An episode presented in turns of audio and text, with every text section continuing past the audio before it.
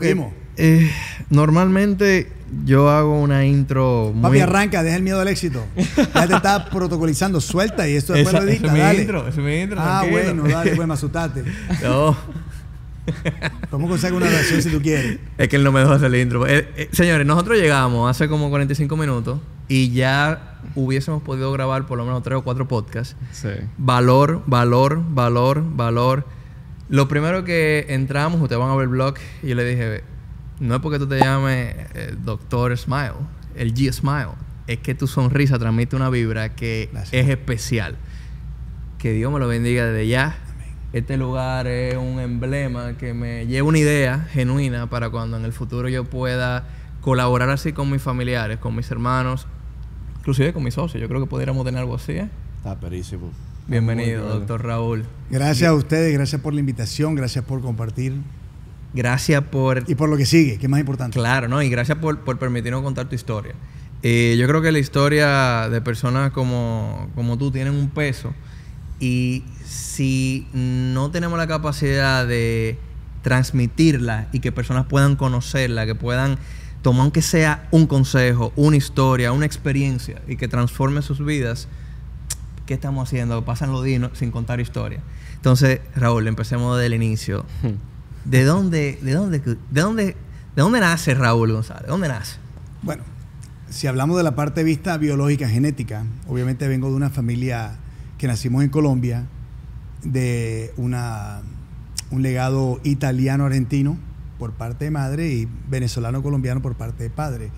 Como tal, viviendo en Miami, pero crecí en New Jersey, Ok. me encuentro rodeado de múltiples culturas, eh, sobre todo en la parte universitaria, asiáticos, europeos, africanos, caribeños, latinos, y en esa época los latinos eran la minoría. Sí. Ujú. Entonces tenías no solamente que confrontarte con valores que te hacían luchar más por salir adelante, con una barrera de lenguaje, aunque mínima, porque yo vengo de un colegio bilingüe y pues siempre estuve viviendo, viniendo a los Estados Unidos todo el tiempo, siempre encontrabas con ciertas barreras, Ujú. ¿cierto? Y los latinos que nos unimos en el mundo para surgir, siempre sabemos la importancia de la parte de lo que es ser políglota, de poder tener un poco de, en el caso mío, italiano, francés, español, inglés, obviamente, Wow. y pues poder comunicarte de una forma u otra.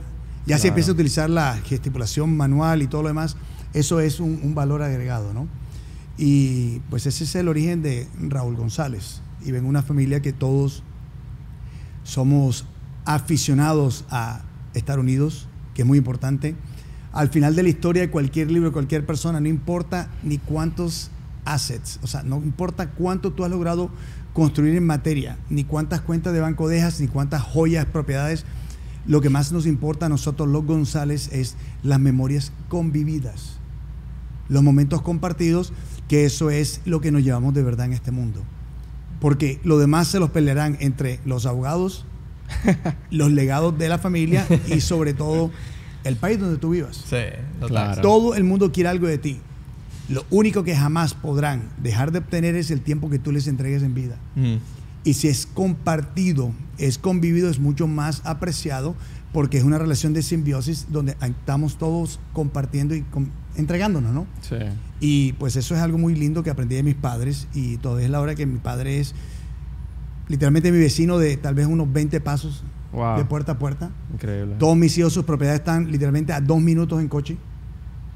Y se nota que desde que nosotros nacimos, nacimos para estar unidos. Entonces que Dios mantenga esa, esa fidelidad y ya somos cuatro generaciones en los Estados Unidos y pues así- y seguiremos así. O sea, una tribu. Sí, la tribu. González. Sí. Tú sabes que eh, desde que González. llegamos me di cuenta de... Tienen muchísimas imágenes de la familia aquí. Y lo primero que dijiste, por ejemplo, uno llega y visualmente, uno dice, es un garaje, un museo de arte. Pero lo primero que dijiste es que esto es un centro de unión. Así es. Y me da mucha curiosidad, eh, ¿cuáles fueron esos valores que la familia González como que educaron en ti de- desde pequeño? Porque hispano en New Jersey eh, hace un tiempo, quizá no era, éramos minoría. sí, Y totalmente. sé- normalmente las personas que quizás son de tu generación, en ese momento Eh, Cuidado una vaina que estás diciendo, estoy bien. no, no, no, diciendo... Moca, moca. Mentira. Pero que yo sé porque eh, yo nací en Estados Unidos y inclusive gente de mi edad todavía cuando fueron al colegio no se senti- no tenían esa confianza que, que tú reflejas y que siento que tu familia te la compartió en el colegio. y siento que quizá esa confianza viene desde la familia porque tú eres hispano, orgulloso, 100% confianza. Y eso no es siempre el caso. Hay personas que son hispanas, pero se mudan a Estados Unidos y no llevan ese orgullo Pierden la latinoamericano. identidad, la identidad, Exacto. Entonces, cuéntame un poquito de eso, de, de cómo viene eso Va. desde la familia. Es una pregunta muy importante porque es algo que yo dentro de los principios nuestros, ¿no? Número uno, la competencia. Nacimos para competir un día a la vez todos los días y no compites contra nadie sino contra ti mismo para mejorar tu ser, para poder darle más cultura a tu conocimiento, para poder transmitir oral y físicamente tus conocimientos a aquellos que están dentro de tu círculo, porque el círculo gana cuando todos ganan. Claro. Pero la competencia académica, al igual que la competencia atlética, tiene que ir de la mano de la salud mental y física.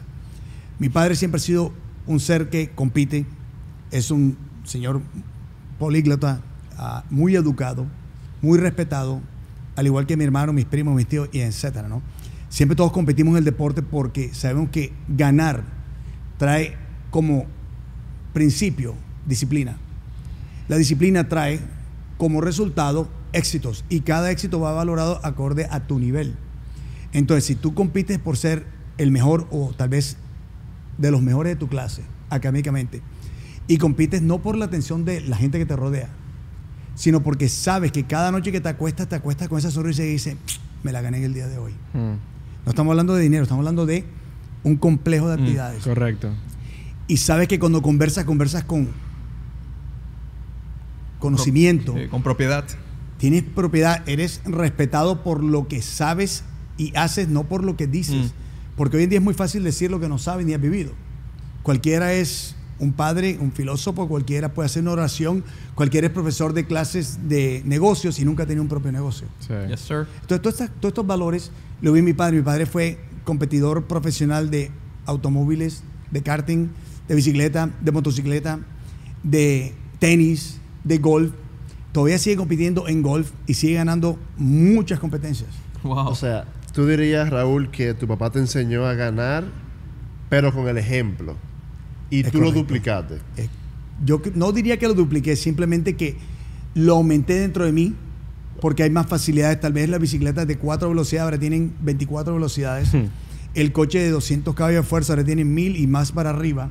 Tenemos muchas más facilidades para poder hacer ejercicio con máquinas dinámicas, con computadoras dinámicas, eh, alimentos que te, digamos, yo puedo hoy en día identificar en mi clínica qué alimentos mi cuerpo procesa, que en aquel momento no seas porque te daba sueño, tenías hipo, Sí. porque no podías rendir. Hoy en día yo puedo con métricas científicas.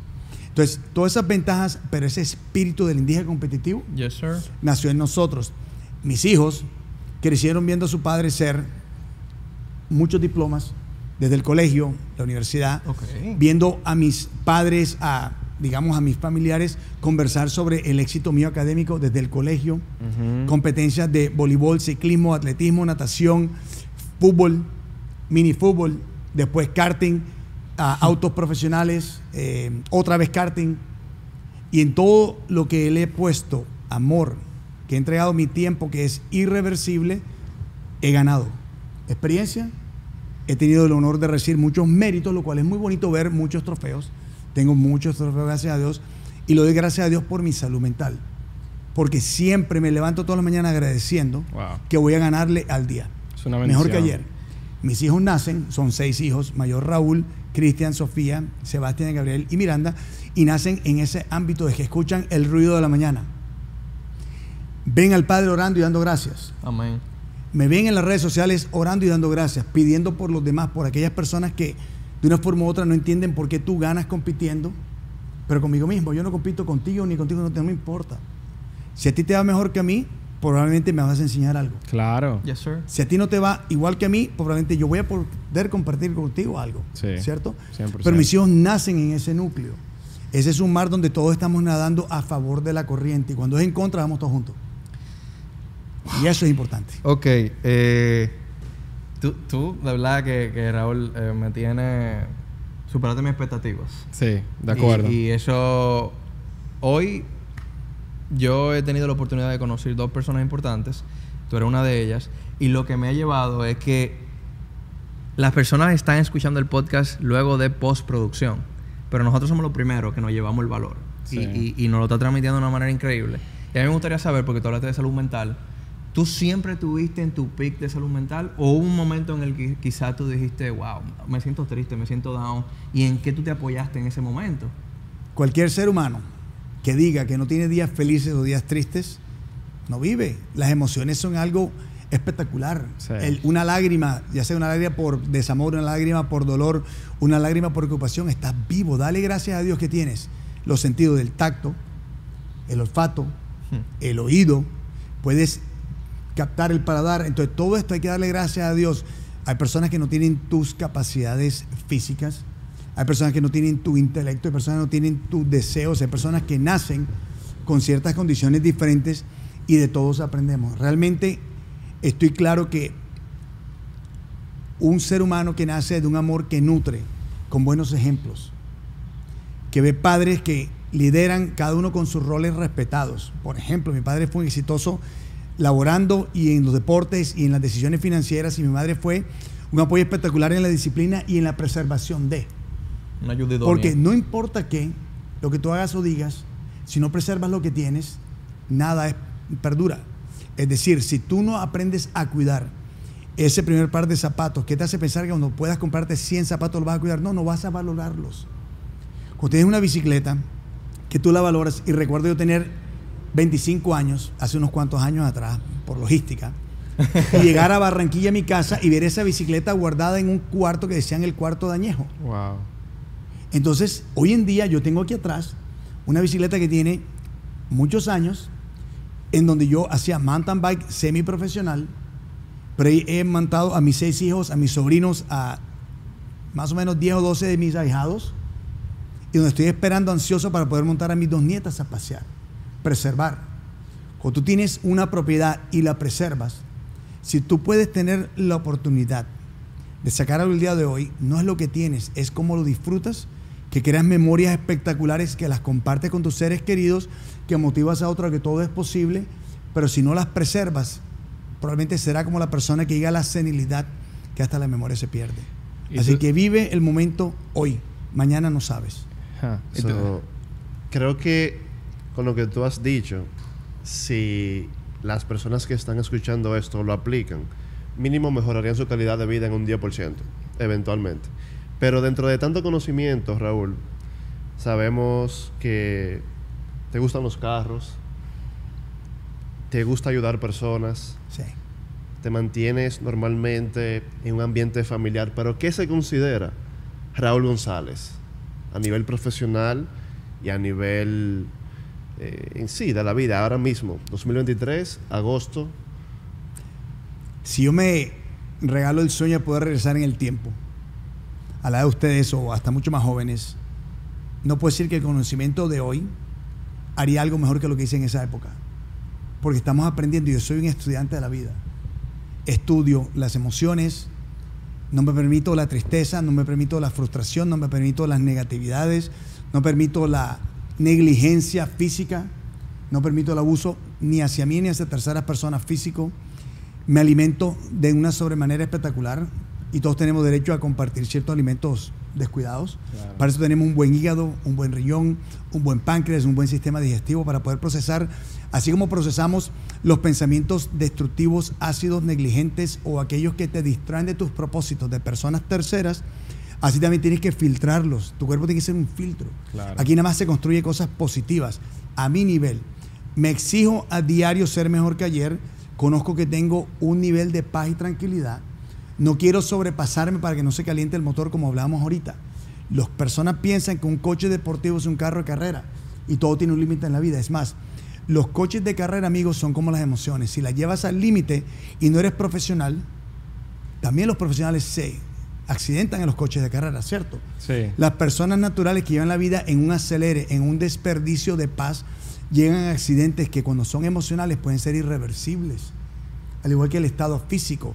Si quieres ser un atleta, te tienes que alimentar como un atleta, tienes que convivir una vida dedicada a ser atleta, entonces tu vida social se desbalancea, tu vida emocional probablemente se desbalancea, te vuelves más egoísta porque para poder ser un atleta en excelencia tienes que ser egoísta. Tú eres el hoy, yo, mañana y pasado mañana.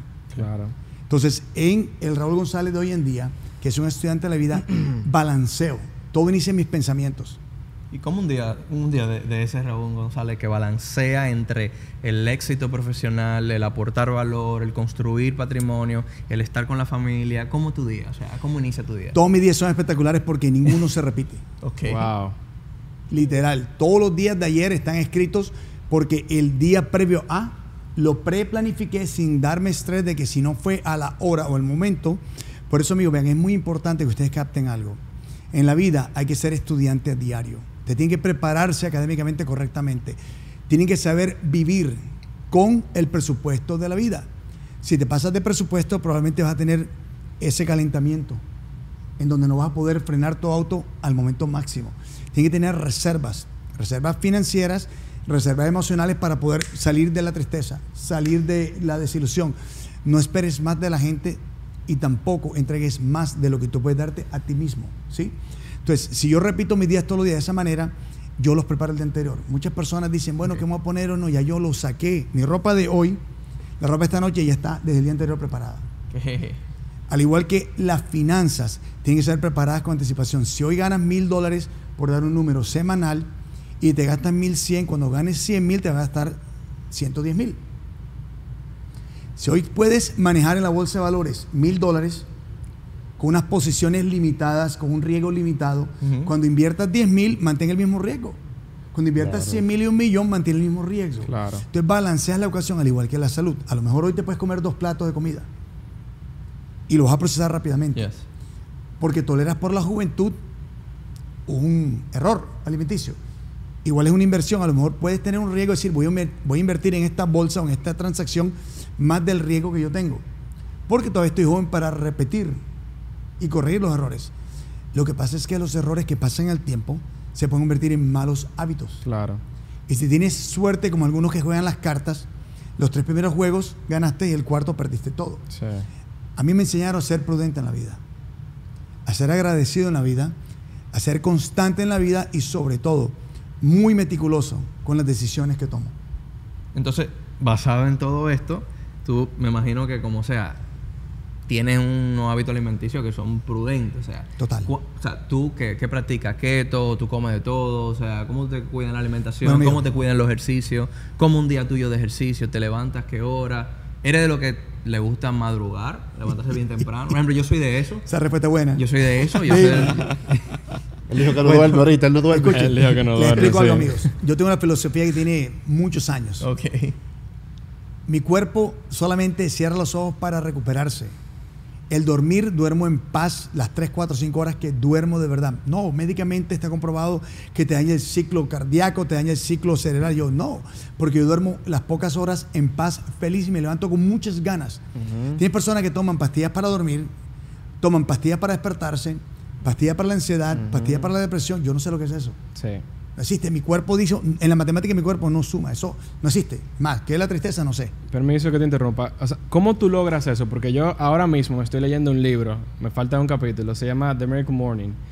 Y en ese libro dice que tú debes, lo- yo lo he aplicado y me funciona. Cuando yo me estoy durmiendo, yo me programo y me digo, en esta noche yo voy a descansar con las 5 o 6 horas que tengo programado, agendado para descansar. Y esas 5 horas van a ser perfectas, me voy a levantar energizado, súper emocionado para enfrentar mi día. Y desde que yo empecé a hacer esa, esa programación mental, yo no necesito ocho horas ni siete. Anteriormente yo pensaba que sí, porque yo compraba la, fil- la filosofía del ciclo circadiano, pero verdaderamente no. ¿Cómo tú aplicas eso? O sea, ¿cómo tú puedes descansar con cinco horas, con cuatro horas? Todos los cuerpos somos diferentes. Ok. Todos los metabolismos somos diferentes.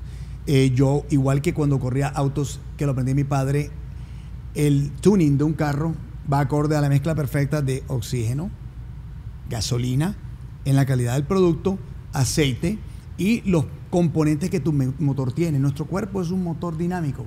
Yo sé por mis estudios sanguíneos y genéticos qué alimentos puedo comer, sé exactamente cuál es intoxicar mi cuerpo, cuál es me produce inflamación, alergia e intolerancias. Entonces, yo tengo una frase que tengo hace muchos, muchos años, eh, que se llama todo está, todo está en la mente, todo es mental. Exactamente. Y un gran amigo nuestro, dominicano, Mafio, pero dime que yo soy mayor que tú. Él tiene aquí, está todo, eso es mental. Entonces, nuestra, nuestra discusión, son muy buenos amigos, es un hermanito para mí. Claro. Todo está en tus pensamientos. Si tú educas a tu mente a pensamientos positivos constructivos, sobre todo oraciones agradecidas, que es tan importante como preprogramar lingüísticamente tu verbato. Si vas a decir algo, voy a mañana levantarme bien y mejor y mejor, ya te estás estresando. Exactamente. Ya estás programando tu mente, "Epa, te- si no hago esto, no, no. Deja que todo fluya. Hay algo muy importante, amigos. Ustedes pueden dormir 14 horas. Puede ser una cenicienta o un ceniciento, no importa. Si usted no respira bien, usted no tiene una buena postura, usted no tiene una buena mordida, no tiene una buena sonrisa y no le agradeces a la vida a diario a Dios nuestro Señor único, de que todo lo que te sucede es una prueba más para poder demostrarte que sí se pueden lograr los éxitos como los que estamos aquí construyendo todos nosotros, como aquellas personas que pueden eliminar hacia un lado las negatividades, mentalizarlo para que sea natural, toma un proceso de tiempo. Un militar no es disciplinado porque lo nació así, es porque fue indoctrinado a ser militar. Mm. Postura, disciplina, horario de despertarse. Yo me puedo acostar a las 3 de la mañana poniendo unas, unas posiciones en el trading. Me puedo levantar a las 7 feliz y contento porque es dinero que no necesito. Si la cuenta salió más positiva, fantástico. Si salió medio, medio, medio, medio, bueno, la manejamos logísticamente. Para eso pones los stop loss y estás tranquilo. Exactamente. Y me puedo levantar a las 9 de la mañana de la misma forma porque yo vivo una vida agradecida. Si ustedes utilizan el 30% de sus ingresos para poder vivir, el 70% lo puede repartir en reservas a corto, a largo plazo. Y de esas reservas se utilizan unas mandatorias no negociables. ¿Cuáles son esas? Por ejemplo, el 50% de los dineros tienen que estar invertidos en bienes raíces, la bolsa de valores, en commodities, en lo que ustedes quieran, y puedes repartirla en algo más importante, en otros negocios que te produzcan ingresos pasivos de otras personas.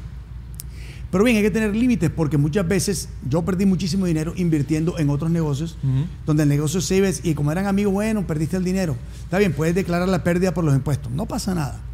Algo siempre sale de ese aprendizaje hasta que empiezas a colocarle límites a los pensamientos, límites a las relaciones, límites a las emociones, límites a aquellos alimentos que te dice tu cuerpo no me funcionan, límites a la gasolina, el aceite o el tipo de llantas o el tipo de alineación de tu automóvil. Alinea tu vida a una manera constructiva, con pensamientos positivos, conecta tu corazón con lo que sale por tu palabra, tú te estás autoescuchando. Eres el mejor estudiante de tu vida si deseas ser excelente y competitivo por mejorarte a ti ni por complacer a tu padre, porque los padres tenemos que ser, como soy yo con mis hijos, neutrales. Tú tienes que dejar que tus hijos desarrollen su núcleo para que sean originales, auténticos, felices. Ellos verán lo que tú haces, escuchan lo que tú dices, ven tu comportamiento, ellos no tienen por qué repetirlo. Pero si tú te adaptas como padre evolutivo a la generación donde tus hijos están, ganarás el triple, no el doble. Y yo hago lo que hago para ser un abuelo en paz. Y todos seremos abuelos, bisabuelos etcétera en transiciones adaptativas. Porque para eso estamos en esta vida, para poder adaptarnos a lo que está pasando en el medio ambiente, lo que está pasando políticamente, lo que está pasando administrativamente. Y si tú crees que las tienes todas resueltas, no me digas que estás al 100% feliz, ni en tu hogar, ni en tu relación, ni en tu escuela, ni en tu trabajo, porque si no, para que te despiertas al día siguiente. Si no es para aprender a mejorarte. Amen for that. Tú tienes aquí un letrero chulísimo eh, y dice que la grandeza no es un destino, es un camino Así continuo que nunca termina. ¿Dónde empieza eh, eh, tu carrera como doctor en odontología? Bueno, esto es interesante, amigos. Porque o sea, lo increíble es, yo no sé cuánto tiempo va del podcast y esto es facts. Bueno, parte uno, parte dos, parte tres. No, Esto por experiencias, conocimiento, valor, valor, valor O sea, exponencial. filosofía, porque filosofía Sí. es, es tu Eso es otra palabra que utilizo para mucho que algunos de mis primos, inclusive amigos aquí, se ríen, que se llama logística. No, no, no, logística. Todo O sea, para logística. yo me la llevo, yo me la Logística. llevo. La logística es el estudio de la eficiencia de la vida para cualquier proyecto, propósito, den resultados más eficaces, que tengan menos desgaste, cansancio o mal gastos y puedas disfrutarlos con mucho más tranquilidad al compartirlo con ese círculo que tú le llamas familia. Claro. Y la familia no es la familia de sangre ni la familia genética, la familia es la familia que Dios te trae a tu vida. Porque entre hermanos, entre amigos, entre primos, entre padres, por una falta de logística protocolaria, puedes terminar distraídos, distalizados, distanciados e inclusive en peores consecuencias, ¿cierto? Sí. ¿Cómo una Entonces- persona normal, como y corriente, termina sabiendo tanto como tú? No sé. ¿Dónde viene tu fuente de, de Pregúntale a mi ex esposa, a mi esposa, dice que soy un animal. Amigos, cuando usted se conecta con Dios, cuando usted conecta su corazón con el agradecimiento a diario, no tienes que ser tan instruido, ni te tienes que saber la Biblia, ni los versículos, ni nada, como muchas personas procesan por aprendizaje remoto. Casi que se convierten en inteligencia artificial repitiendo la Biblia y sus acciones no van acorde Mm. a su palabra. Entonces, ¿para qué promueves la palabra si tus acciones son totalmente opuestas a?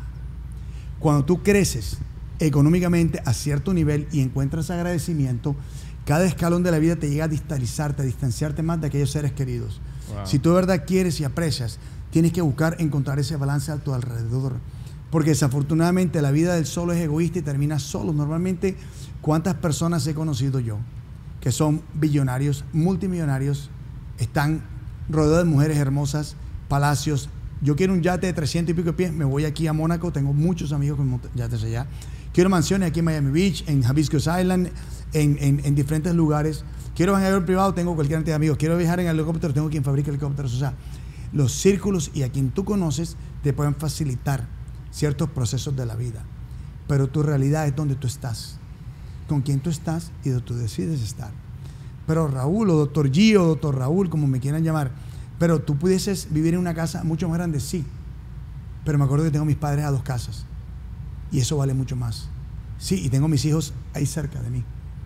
Sí, puedo tener un avión, pero si compro el avión más grande, dejo de tener otras facilidades. Tú te empiezas a balancear la vida. Si no balanceas la vida, algo tienes que dar. Mm. O tienes que dar el ser el buen esposo, el buen amigo, el buen padre, y te empiezas a reducir para poder darte esos gustos para ti. Entonces, conozco amigos con yates mucho más grandes que el mío, y van al yate y no lo disfrutan. Conozco amigos que los aviones los utilizan son sus empleados porque realmente no tienen, uno, la salud, o dos, perdieron la motivación porque están envueltos en tantos proyectos. Y pues es así cuando uno empieza a colocarle ciertos límites, pero no a tu crecimiento emocional, no a tu crecimiento cultural, sino a tu poder balancear. Cuando tú tengas 1, 3, 5, 10, 15, 20, ahí pasas a 30, 40, y 50 años más adelante en donde te encuentras. Y yo escribí mi libro de la vida de 80 hacia atrás, viendo a mis abuelos irse a los 80 y pico, viendo a mi padre llegar a los 76 años con tremenda estructura física, una capacidad cultural espectacular, sobrepasando muchas barreras, tanto económicas como de lenguaje, cultura y países, viendo a mi padre ser reconocido por muchos gremios internacionales, viendo a mi madre estar allí todo el tiempo, porque nací que el blanco, el gris, el azul, el rojo, el negro y tal, todos tienen una secuencia en todo lo que yo hago. Claro. Orden y disciplina, amigos. y mis hijos han visto esto. Pero si es diferente Wow. de sus colores, yo no lo voy a interferir. Yo sigo mostrando lo que hago yo y los apoyo en lo que ellos quieren hacer para que ellos cumplan sus sueños felices, saludables y van a ser exitosos. Porque el éxito de gran padre no es que tus hijos estén a tu nivel, es que ellos sean felices y si te sobrepasan, ganaste la batalla. Buenísimo. Pura logística emocional. No, no, es una logística tremenda. y- Logística. y- y- o sea, es que tu filosofía me, me impresiona bastante. Sí. Porque viene acompañada de espiritual, eh, como un crecimiento espiritual. Total. Viene acompañada de cuidarnos físicamente, mentalmente, intelectualmente, crecer, desarrollarnos, luego pasarlo a las siguientes generaciones. Y, y de igual manera, me gustaría saber 100%, tú estás en New Jersey, vivías en New Jersey, te desarrollaste allá, ¿verdad? A los 18 años vine para Estados Te- Unidos. ah, te viniste a los 18 de Estados Sí. Unidos. ¿Y dónde tú estabas antes En Barranquilla, estaba estudiando, estaba estudiando, bueno, usted me preguntaron algo que me, me pasé por emociones y logística, ¿no? Preguntaron que cómo llegué a ser el doctor Raúl González. Siempre logística, ¿no? Y entonces, de pequeños, nosotros siempre trabajamos en la empresa de nuestro padre. Ok. Que se carga, transporte, y él también compraba y vendía autos. Ok, ok. Competí en rally, mi padre representó a la selección colombiana de rally, selección colombiana de automovilismo, de ruta y al mismo tiempo de go-karts, de karting. Entonces, eso es parte de nuestra logística. Vimos a mi padre también vender muchos autos y ustedes verán cómo dentro del programa de mi crecimiento ha sido toda la vida. Pero no crean que todo comenzó así. Yo comencé hace 28 años atrás a ser odontólogo. Tengo más de 30 años aquí en los Estados Unidos y mi primer carro fue un Toyota Tercel y el de mi esposa era un Toyota también. Pudiendo tener un mejor auto, decidimos estudiar. Yo estudié 7 años de carrera profesional. Cuando regreso a mi mente al Raúl González de los 14 años, yo trabajaba en la empresa de mi padre con mi hermano. Las vacaciones comenzamos empacando cajas, guardando cajas, montando los contenedores. Después pasamos a la parte muy importante, amigos, contabilidad. Tengas una panadería, tengas una clínica médico-dental, tengas un negocio cualquiera, todo tiene un cliente, tienes un producto, tienes un departamento de compras, venta, pagos y demás. Hmm. Entonces, después de haber conocido el negocio por detrás de la vuelta, empezamos a hacer la parte contable. Ahí empezamos a entender el valor del dinero y siempre era, trabajábamos, nos pagaban y guardábamos. Mi padre decía, guarden el 70. Cuando tenga suficiente, reinvierte. Entonces veíamos a mi padre comprar, comprar, comprar. Todo esto ayuda a construir a un ser humano agradecido porque él tenía al mismo tiempo muchos niños que tenían una escuela que él les daba la educación gratis. Ok. Llegó a tener más de 200 niños en un momento donde el gobierno en Colombia empezó a decaer en seguridad. Ajá. Ya yo estaba aquí en Estados Unidos, nos invadieron la escuela y nos llevaron todo. Pero él todavía mantiene como unos 50, 60 niños en sus casas, pero les paga la escuela, les paga los utensilios, uni- eh, uniformes y demás. Y tiene unos cuantos, no sé ese número hoy en día, que les paga la universidad. Ok. Una fundación privada, sin apoyo de nadie, pues, de mi padre. Ahora mi hermano tomó esa posesión. Me emocionaba la arquitectura. Oh. Y se y de nota. por Se sí nota, sí, el diseñaba muchos proyectos arquitectónicos en las clases de arte y pintura de mi, de mi colegio. Este es tu diseño, Tienen expuesto este diseño es tuyo. parcialmente mi diseño porque yo tomo ideas de todos mis hijos y bueno, ahorita hablamos un poquito del lugar, ¿no? Entonces, y detestaba la odontología. Mi odontóloga, para, por prevenir, porque es una mujer y respeto mucho a las damas, no tenía la calidad humana, no tenía el tacto profesional, era un poquito brusca y pues era intimidante. Te sentía maltratado. un Mucho. poquito. Y entonces tenía pavor. Cuando cumplo 14 años me tenía que sacar las muelas del juicio, las cordales o los wisdom teeth. Fui donde el tío, mi madre, una persona mayor, muy condescendiente, muy diplomático, que me colocó la anestesia, no sentí nada. Me sacó las dos cordales de este lado, no sentí nada. Y de wow. Hoy en día, él y yo somos los únicos odontólogos de toda nuestra familia, parte paterna y materna. Va a cumplir 104 años, amigos. Wow. En Colombia camina, Wow. baila, no maneja, conversa contigo y es un ser humano espectacular. Su esposa falleció, se mantuvo viudo toda la vida. Yo no creo que yo haría eso. Su hija y su hijo fallecieron y él está rodeado de gente mucho más joven que él. Pero una gran inspiración porque él fue el decano de la Universidad de Odontología, donde yo estudié un año y me inspiró muchísimo. Y de por sí, en la vida, amigos, siempre le he dicho, si te gusta algo, tienes que envolverte a ver si es de verdad que te gusta para que te apasione.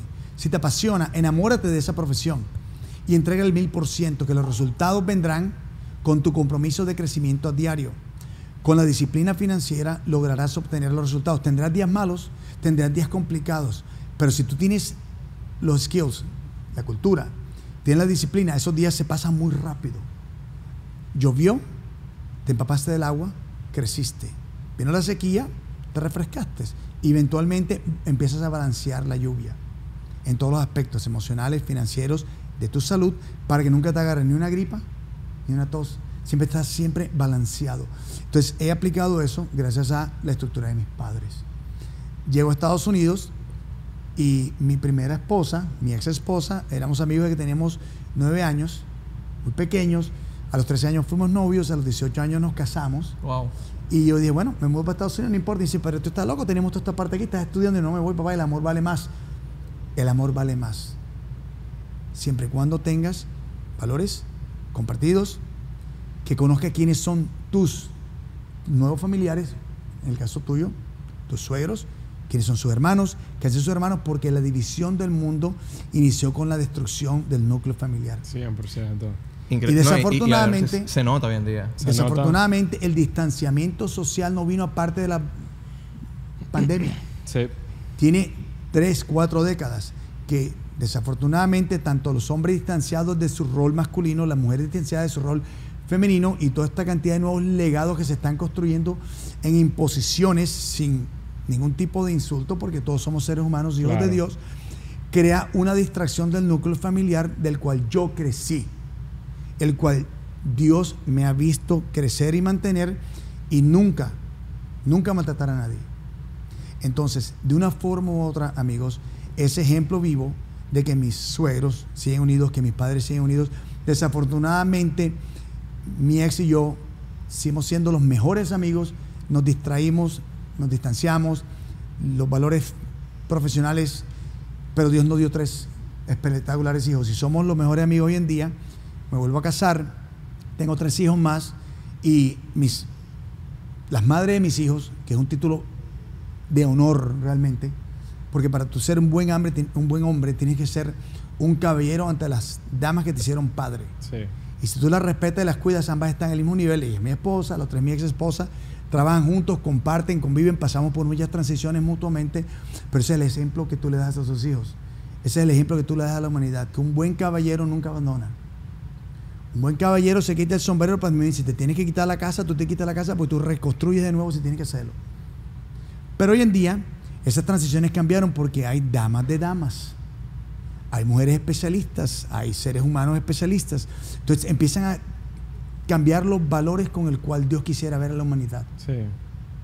Y vienen todos esos choques confrontacionales de valores, con exigencias, con límites. Entra la ley, la ley envuelve muchos casos. Entonces esta juventud hoy en día, yo le digo a mis hijos, ustedes enamórense con amor real, Sí.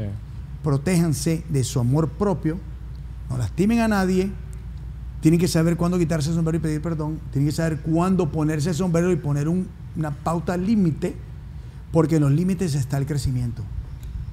Cuando tú aprendes a decirle a una persona, no, no estoy diciendo que no estoy contigo, no estoy diciendo que no te voy a apoyar, no estoy diciéndote que no te voy a dar un consejo o no te voy a prestar tal y tal situación.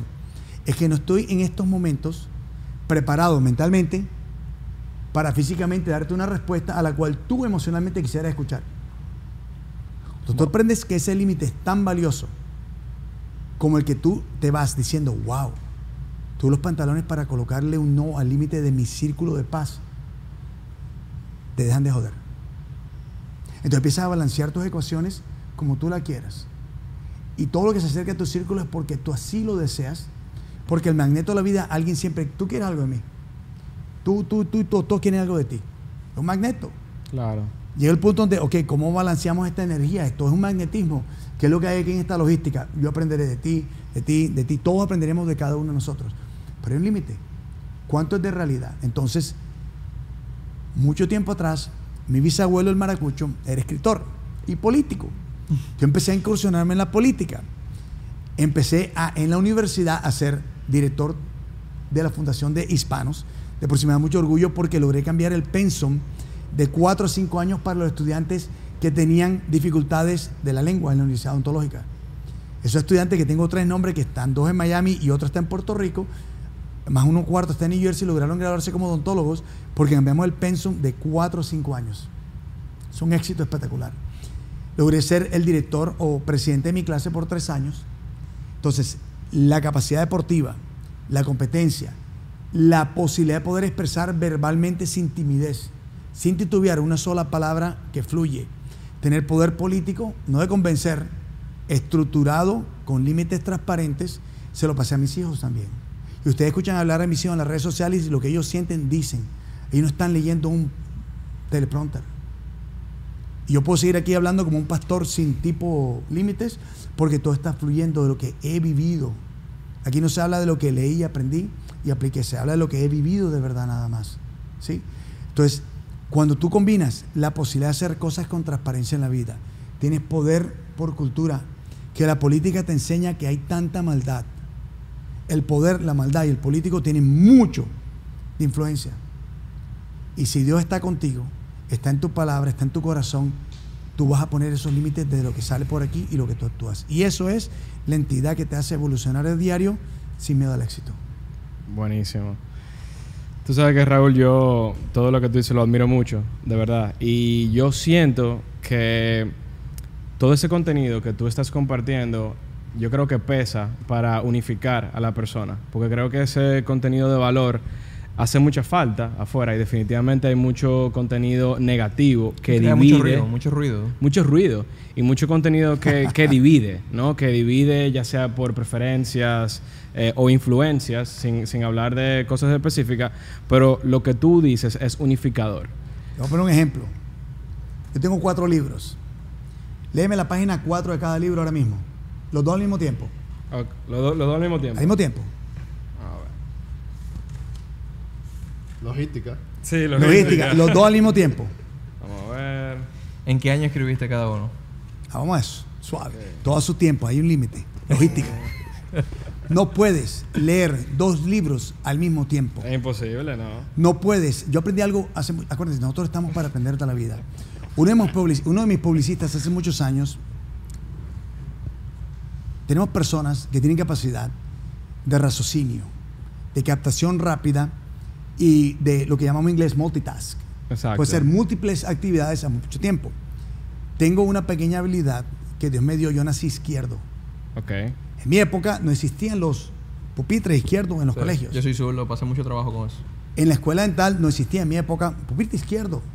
Entonces, a mí me obligaron a ser derecho, ambidiestro. Y de por sí, dos de mis hijos, los que son más idénticos a mí, son izquierdos. Y hoy en día logran convivir con su izquierda.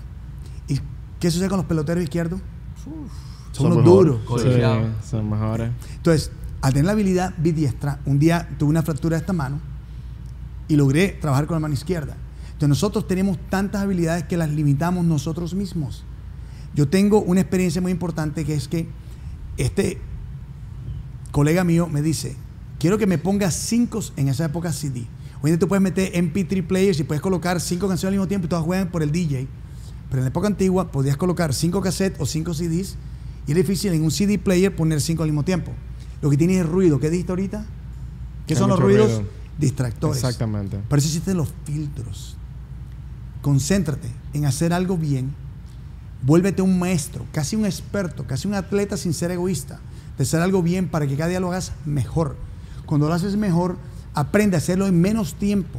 Y cuando lo hagas en menos tiempo, multiplícalo múltiples veces y verás poder hacer múltiples transacciones en la bolsa con los mismos valores y riesgos, múltiples restauraciones de sonrisa con los mismos resultados, con mínimos riesgos, más eficiente y cuando ya seas tan eficiente, delégalo.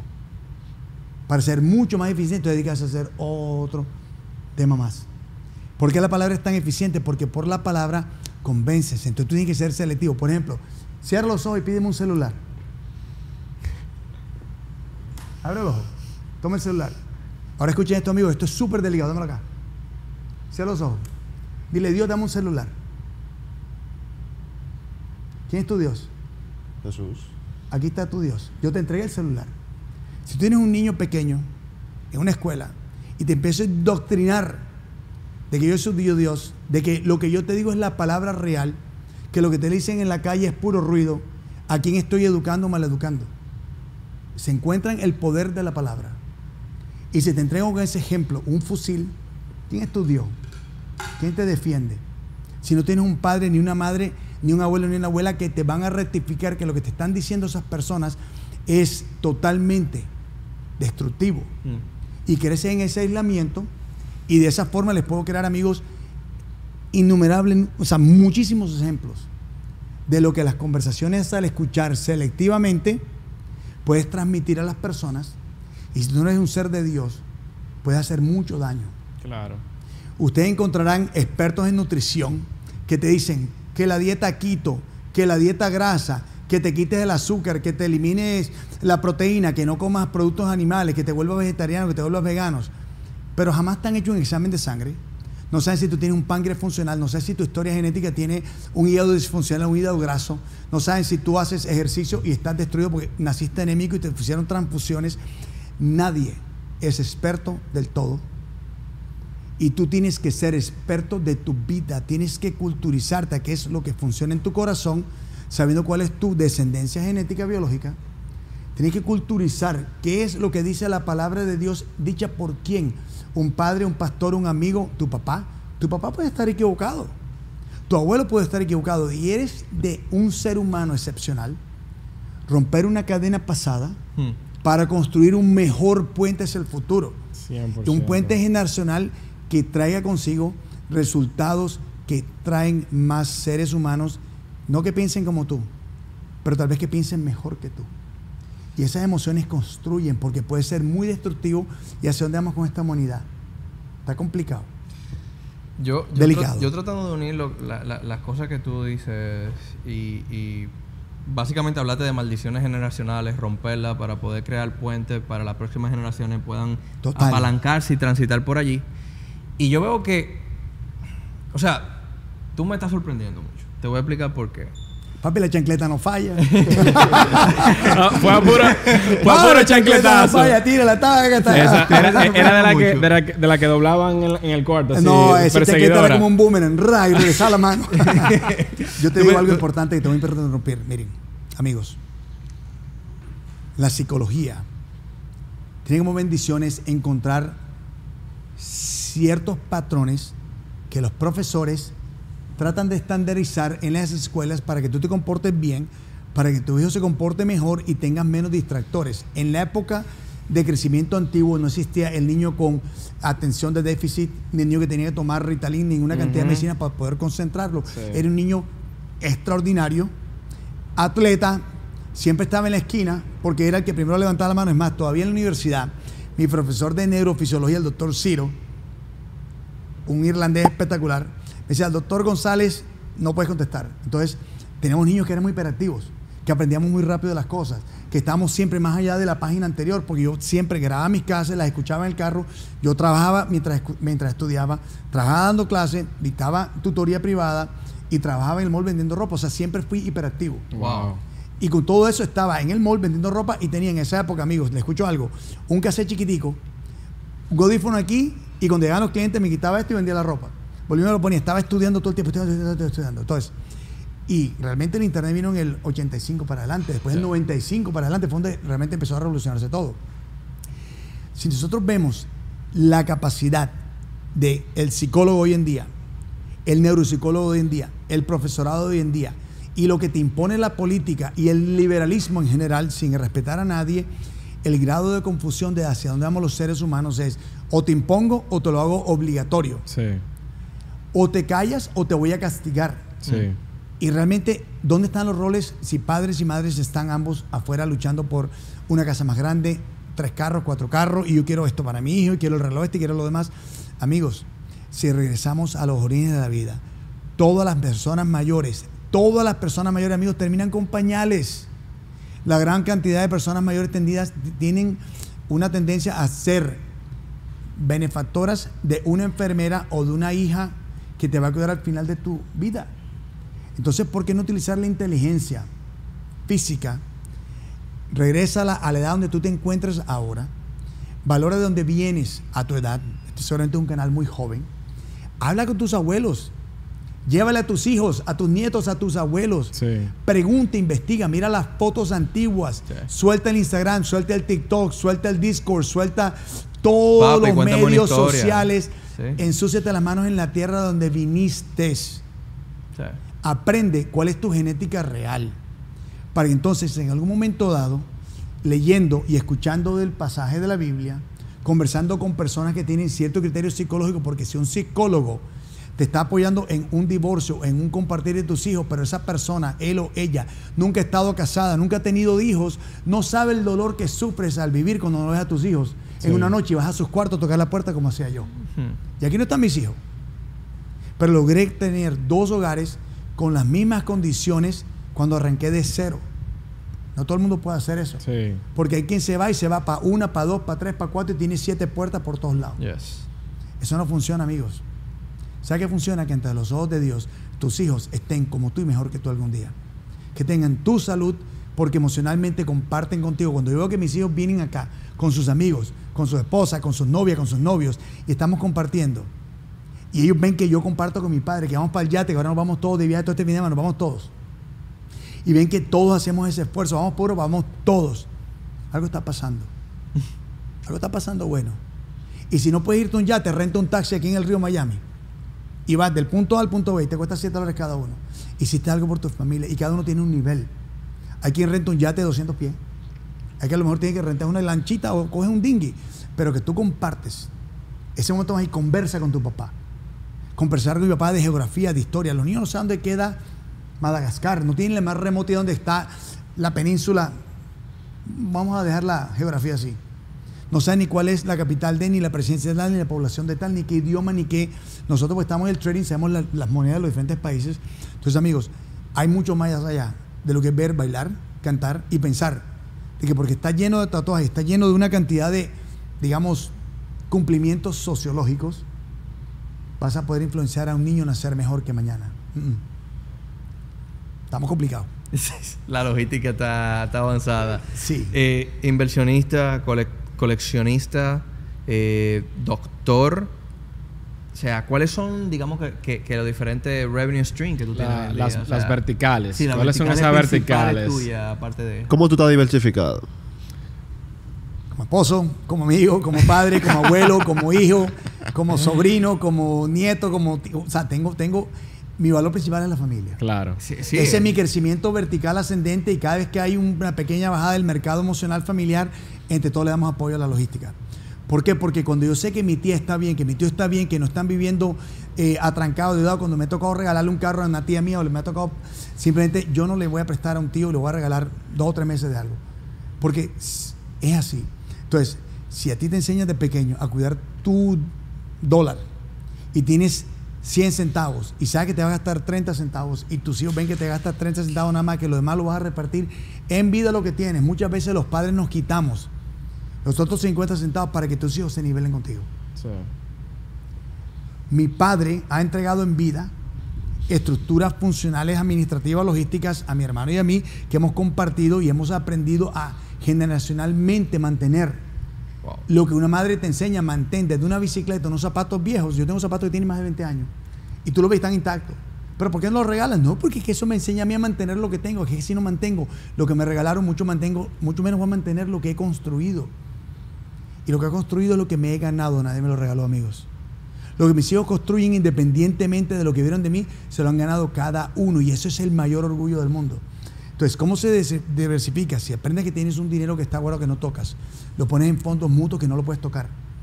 Utilizas algo muy importante que se llaman los fondos de reservas.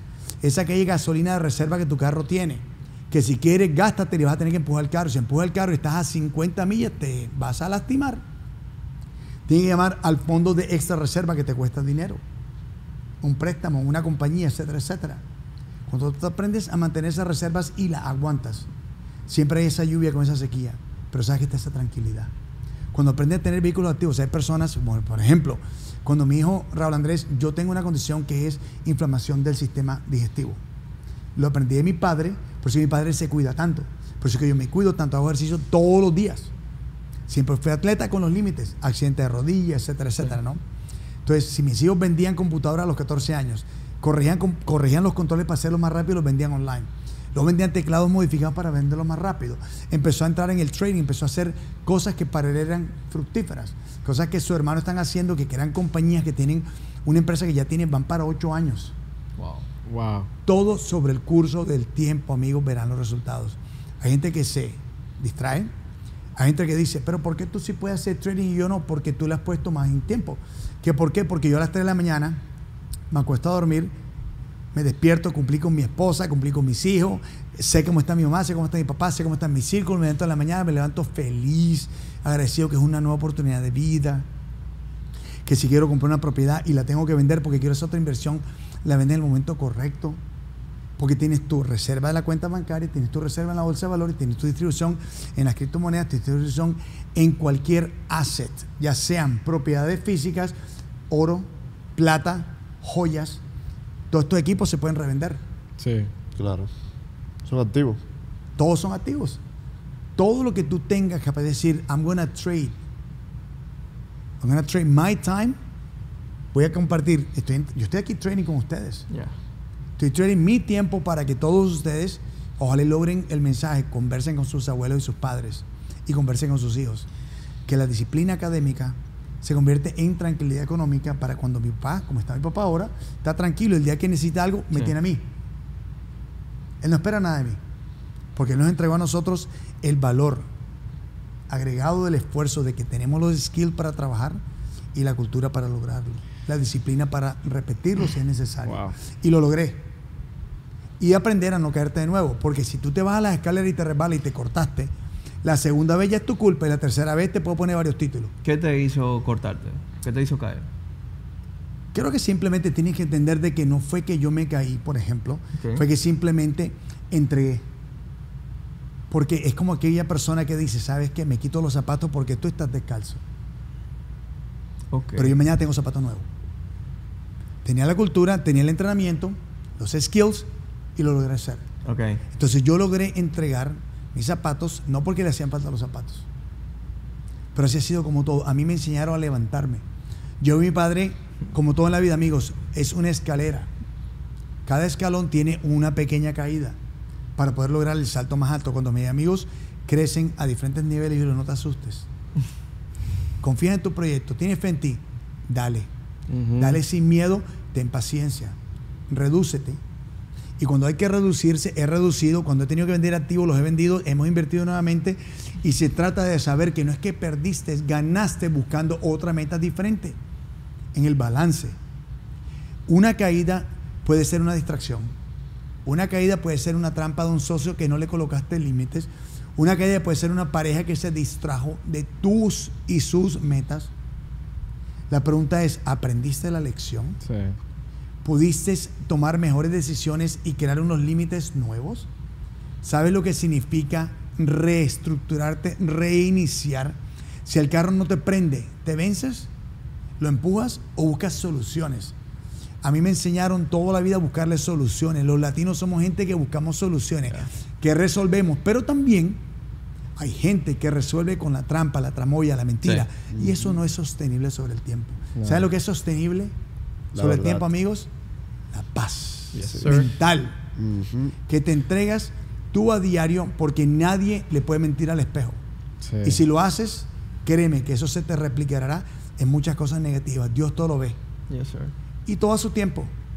Y no queremos incriminar ni inculpar a nadie por los errores de los demás, pero sí le puedo dejar saber a ustedes y a cada uno de ustedes que cada acción que tomen ustedes, que sea para construir escalones donde muchos más caminen a su lado. Si camina por detrás de ustedes, probablemente esa persona siempre te va a estar jalando. Si caminan delante de ti, estás empujando más de lo que tú deberías. Es como cuando tú nadas. A mí me gusta nadar la mariposa así. Vámonos. A mí me gusta también. Vámonos. Cuando haces así, está como quítate, quítate, quítate. Y para adelante. Y para adelante. Entonces, pero hay ocasiones en que creas unos espacios tuyos. Que no espacios, porque tú tienes que tener tu propio espacio para encontrarte, para apreciarte, para agradecerte, para poder darte más autoamor, para soltar tus lágrimas de agradecimiento y tus lágrimas de tristeza, para saber que si tienes lágrimas de tristeza, organízalo. Porque la tristeza es como una gotera en el techo. Tac, tac, tac, tac, y después tiene el techo en el piso. La tristeza es como una gotera en el tanque de gasolina, te vas a quedar sin gasolina. Pero si logras bloquearla, o cambias el tanque o cambias el carro, o bloqueas la gotera, de acuerdo a tu capacidad, igual las emociones. O cambias de pareja, a tus padres jamás los puedes abandonar. Quien abandona a sus padres, algún día tus hijos te abandonarán a ti. Si no corriges esa, esa cadena que fuiste maltratado, que te trataron mal, que tu tatarabuela le pegaba, los maltrataba, porque es que así aprendieron. Sí, sí. El que cavernícola le pegaba a la mujer, Sí. la agarraba por el cabello. El hombre acaricia a la mujer, la hace sentir dama, para que te haga un sobo en la espalda, te cuide, te cocine y te enamore ella. Sí. El día que dejas de cumplir y ya dejas de cumplir empiezan los roces. Y ahí el amor se transforma, no se acaba. Sí.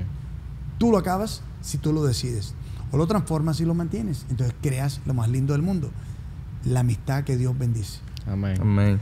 Yo creo que, que queda finalizar y me encantaría, eh, Raúl, si tú pudieras dejarle a todo hispanohablante que migra de su país, que viene a Estados Unidos en busca de oportunidades. Sabemos que es una tierra que brota la leche y la miel. Eh, igual que en nuestras naciones. Yo creo que en Colombia se pueden triunfar, en República Dominicana se pueden triunfar, en, li- literalmente en Puerto Rico se puede triunfar, pero sabemos que muchas personas soñamos en grande y cuando venimos a un país como los Estados Unidos tenemos la, la capacidad quizá de exponenciar el éxito de algunos proyectos. ¿Qué tú le dices a esos hispanos que vienen a este país y, están buscando eh, ese sueño americano? Así, ¿qué ¿Por dónde deberían empezar? Tienes que empezar por valorarte. ¿Qué es lo que te hace feliz a ti? ¿La plata o la gente? Si son las dos cosas, ¿cuánto gozas con cuánta plata a tu gente? ¿Y cuánto esa gente goza contigo? Tú puedes estar en Estados Unidos, puedes estar en una finca, porque al final de la vuelta la gran cantidad de emigrantes que salen de sus países e inmigran, llamémoslo así, a la tierra del sueño de los Estados Unidos, todos están conviviendo pensando que están pagando la casita en la finca, la apartamentico- el apartamentico en la playa y todos quieren regresar a su país. ¿Qué están Sí. buscando? La identidad, el origen, siempre y cuando tu país no se convierta en un sistema izquierdista destructivo. Siempre y cuando la seguridad sea para mejorar Claro. la paz de tu vida en retiro. Claro. Entonces vienen aquí a laborar 40 años y regresas y ya no eres más que un extranjero en tu tierra. ¿A dónde quieres educar a tus hijos para que conozcan a quién? ¿Al abuelo de tu vecino? ¿O piensas traerte a tus padres? ¿Piensas poder regresar a tu tierra constantemente y creas un balance? Hoy en día el sueño americano hace 40 años atrás, con las inmigraciones de los cubanos, de los dominicanos, de los boricuas, los que crecieron en Nueva York, en New Jersey, aquí en la Florida, eh, los que, centroamericanos que crecieron en la zona de Texas, California, en Chicago, todos venían con el sueño de trabajar, dejando a un lado el inmigrante que trae segundos propósitos y daños, ¿no? Entonces, si tú construyes un sueño, no es el sueño americano. Americanos somos todos aquellos que estamos en el continente americano, que va desde la zona más nórdica de América hasta la zona más sur de América. Entonces, si todos somos americanos, los indios jamás abandonaron su tierra, amigos. Nosotros, los importados europeos, los desplazábamos. Ellos regresan a sus tierras hasta que encontraron un balance. Esta es mi tierra. Ah, estamos trading alimentos. ¿Por qué es lo que tú quieres, oro? Bueno, tráeme entonces las telitas árabes, tráeme, tráeme, tráeme las escopetas Las españolas, especies. tráeme todo lo que yo no tengo. Estamos trading, pero déjame mi tierra. Sí. ¿Quiénes ganaron aquí? En América del Norte, Estados Unidos, los indígenas que no pagan impuestos y tienen los dineros más grandes del mundo. ¿Quiénes apoyamos a eso? Nosotros los inmigrantes de la clase medio alta económica que pagamos los impuestos, que damos muchos empleos, que damos buenos ejemplos y estamos trabajando todo el tiempo y que estamos invirtiendo para mejorar el patrón de vida de las demás personas que nos rodean. Sí. Porque los ricos nuevos están en todas partes del mundo en una casa espectacular trabajando de esa cámara.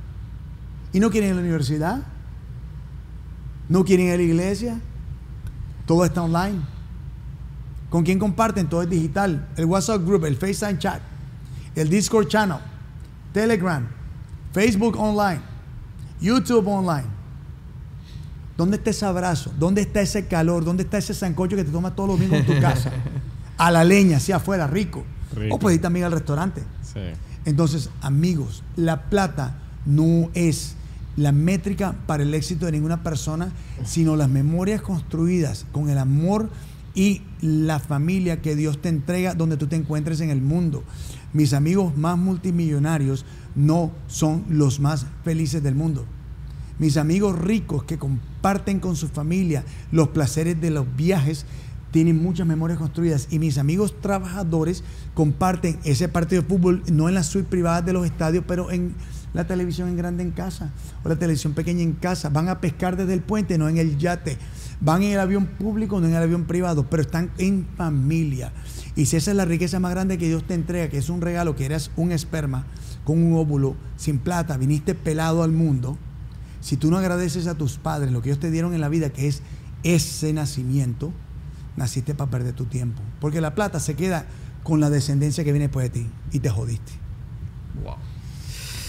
Pasando al bloque Increíble. final. Pasando al bloque Filosofía. Vamos a, poner la, vamos a poner la escuela aquí de pastorado porque está muy buena. No, final. sí, No, y, no, y pasando al siguiente bloque, eh, háblanos de, de este nido, este nido de historia, de este nido de, de momentos, de experiencia que tú has construido junto a tu familia. Sí. ¿De qué trata? ¿De qué va? Eh, cuéntame Miren, sobre esto. esto es fácil. Estando pequeños, yo soy el segundo de los nietos de la familia completa, pero realmente el primer sobrino, el primo mayor, eh, el consentido, el ta, ta, ta, ta, ta, ta, ta, pero el más disciplinado. Detrás de mí hay más o menos unos 35, 45 primos hermanos, Wow. de los cuales casi todos crecieron en la escuela de mi papá y mi mamá. Mi padre construyó empresas donde estaban mis tíos trabajando. Mi padre construyó empresas donde mis primos secundarios fueron también creciendo en esas empresas. Mi madre todos los sábados comíamos siempre, ¿Qué sin cocinaba? falta, ¿Qué cocinaba? Sancocho o comida típica costeña, colombiana. Y los domingos era pasta italiana. Eran, la- Buenísimo. eran las tres mesas, teníamos tres patios, las tres mesas grandes con las bandejas de pasta italiana. La logística. Normalmente en mi casa de 5 a 15 primos todos los fines de semana. Cuando vine a Estados Unidos rompí una cadena de dolor de mis padres, era el primero en irme al país. Entre comillas, porque mi primo el mayor ya se había ido a vivir, uno a México y el otro a, eran hermanos, no, pero el otro es menor, Arabia Saudita. Divorciado a mis tíos. El primer divorcio de nuestra familia. Ah, y duele decirlo, pero es así. El divorcio duele a todo el mundo. No importa si tus padres son mayores que tú, cuando ellos se divorcian, duele. Un divorcio no es más que una separación de un papel, no tiene que destruir la relación. Y cuando tú tienes la posibilidad de crecer en ese núcleo y de repente tus hijos siguen viendo ese núcleo cuando me mudo para Estados Unidos, eventualmente vienen mis padres y bueno, ahí toda una historia súper linda y mis padres vienen con nosotros, después compran su casa, montan su empresa y todo lo demás y veo que mis primos empiezan a venirse para Estados Unidos, cada uno por diferentes núcleos, encontrándonos. Wow. Y veo que mi hogar se convierte en un núcleo de los fines de semana, el sábado asado, el domingo pasta. Todavía a mis hijos, amigos, les encanta que yo le haga la pasta desde el principio hasta el final. El flaco, Raulito, el más grande, le encanta que haga la pasta de por sí. Se ha convertido en un experto de pasta, me pasó. Se ha convertido en un experto en las redes sociales, me está pasando. Se ha convertido en un experto en influencia en lo que somos la bolsa de los valores, me pasó por un rato largo. Entonces, eso lo aprendió de alguien. Y eso lo están viendo mis hijos. Y eso lo van a ver sus hijas. Y su casa se ha convertido en un núcleo donde llegan todos sus amigos. Llega su mamá, su papá, llega mi esposa, llegan, llegan mis padres, y en mi casa llegan mis padres, y mi piscina se vuelve un núcleo de los amiguitos de mis hijos, de la, mi esposa con sus amiguitas chiquitas. Entonces se están dando cuenta que se repiten patrones. ¿Qué hago yo con esas cadenas? Amárrate esas cadenas como si fuera el Titanic y no te las puede quitar nadie. De ahí no sale nadie. Eso se llama vivir agradecido.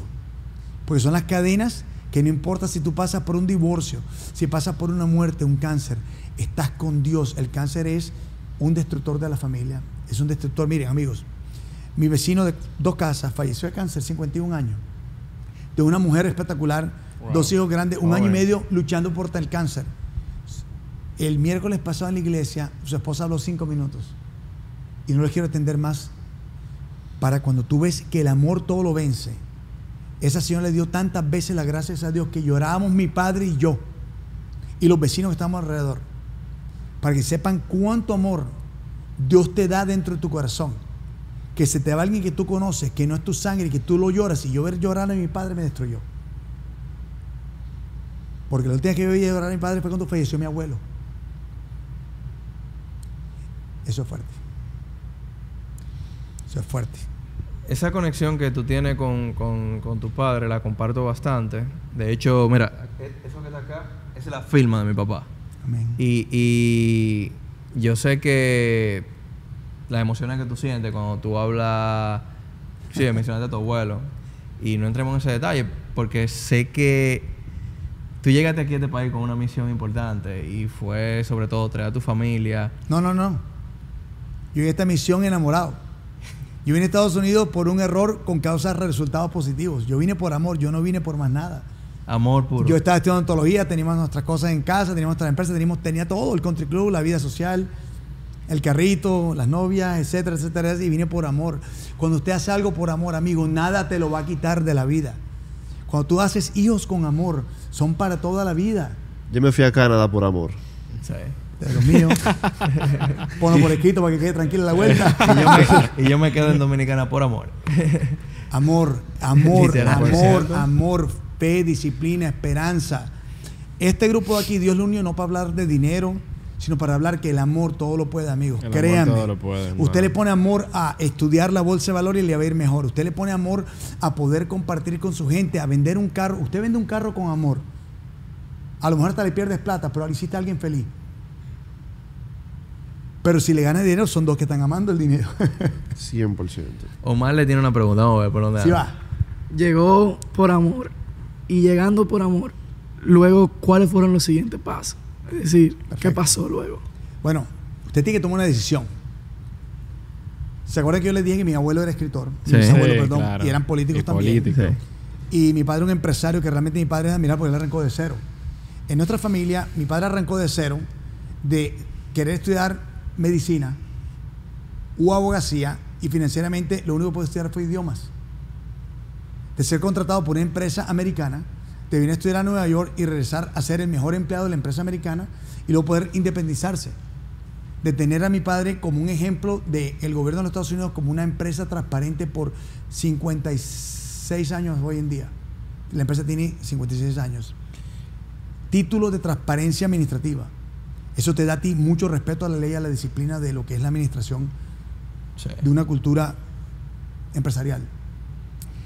Y ver que yo soy el único, entre comillas, odontólogo de mi familia en los Estados Unidos, que realmente yo delegaba la bolsa de valores a los inversionistas de mis tres empresas de bolsa de valores.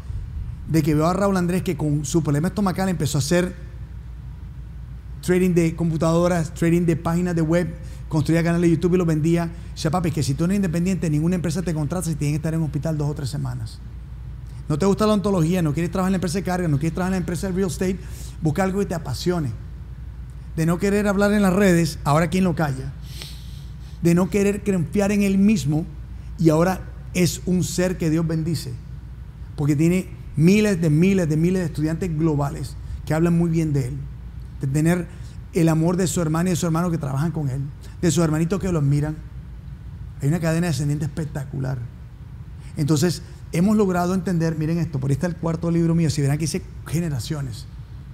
Y cada uno de mis hijos está creando un nicho. Miren un concepto espectacular, escucha esto. Mi hija me dice, papi, yo quiero ser modelo. En ese tiempo ella está un poquito gordita. Una mujer hermosa, mi hija es una mujer que me va a odiar por lo que estoy diciendo ahora, pero Sofía es una mujer hermosa igual que su madre. Y a los 15 años empezó a ponerse más linda, hizo su diseño de sonrisa, empezó a hacer ejercicio, la disciplina del ejercicio, cuídate lo que entra por esa boca. Empezó a hacer trading a los 17 años con su hermano. Ahora la contratan para hacer trading, la contratan para hacer videos de automóvil, la contratan para hacer videos sobre diferentes productos y está cumpliendo un sueño, está haciendo una modelo en su propia empresa. Mi hija está creciendo en su propia empresa. Mi segundo hijo es un tipo que está estudiando computer science, maneja un backbone espectacular de computadoras, tiene un sistema espectacular, tiene una empresa de software. Mis hijos pequeños están creciendo, que han visto en mí, que vine a trabajar, que yo les muestro. Escuchen esto. Cada vez que estoy aquí en Miami, ¿dónde fue el primer lugar que yo trabajé en una zapatería? ¿Dónde fue el primer apartamento de un cuarto, de dos cuartos, donde yo viví? Cuando me ido a New Jersey, ¿dónde fue mi primer apartamento? ¿Dónde fue mi segundo apartamento? ¿Dónde está mi universidad en Newark? Mi universidad en New Brunswick. ¿Dónde yo iba a estudiar en la universidad, bajo nieve o no? Donde ellos me ven a mí estudiar todas las noches. ¿Por qué? Porque estudié tanto mi profesión en corazón. Ninguno me dice, ¿cuánto, papi, cuántos años que es la carrera? Ocho años. ¿Y cuánto? ¿Y tú nunca has estudiado? No. ¿Y tú trabajas de domingo a domingo? Sí, papi, porque me encanta lo que hago. Yo no quiero eso. yo no quiero estudiar tanto. Yo no quiero trabajar tanto, papi. Entonces ellos encuentran otros nichos. Exacto. Y ahora encuentran a mis hijos estudiando las bolsas, tanto el technical como los fundamentals, todo el día, porque es mentira que no es así. Vives, respiras lo que haces. Y si lo que haces te hace tan feliz, ahí están las respuestas que ustedes quieren. Si tú eres camarógrafo, eres editor de video, en donde estés en el mundo, hoy en día, puedes vender clases de español, puedes editar videos, puedes vender una idea, puedes crear empresas online literalmente gratis. Y si no dejas de hacer lo mismo todos los días, todo el día, no vas a fallar. No le tengas miedo al éxito. Todo está en tus pensamientos y en lo que tú de verdad deseas hacer con tu vida. Si le tienes miedo al éxito, no comiences. Quédate de empleado.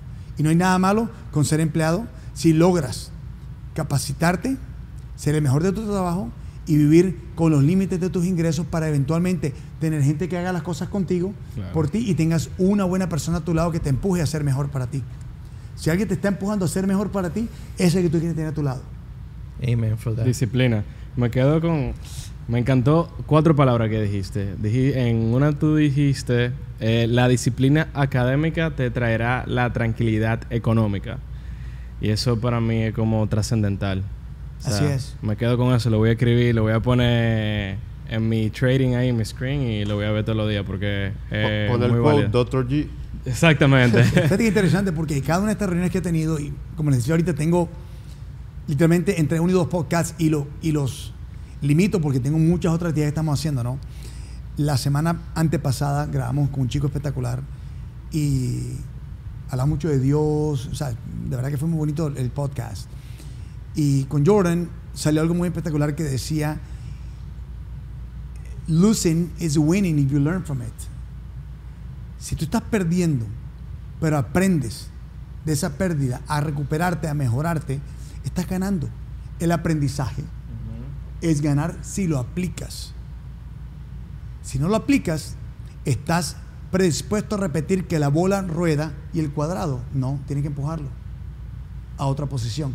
Y si vives una vida cuadriculada, tal vez nunca vas a poder desarrollarte más rápido, porque solamente ves cuatro esquinas, cuando este mundo es demasiado amplio.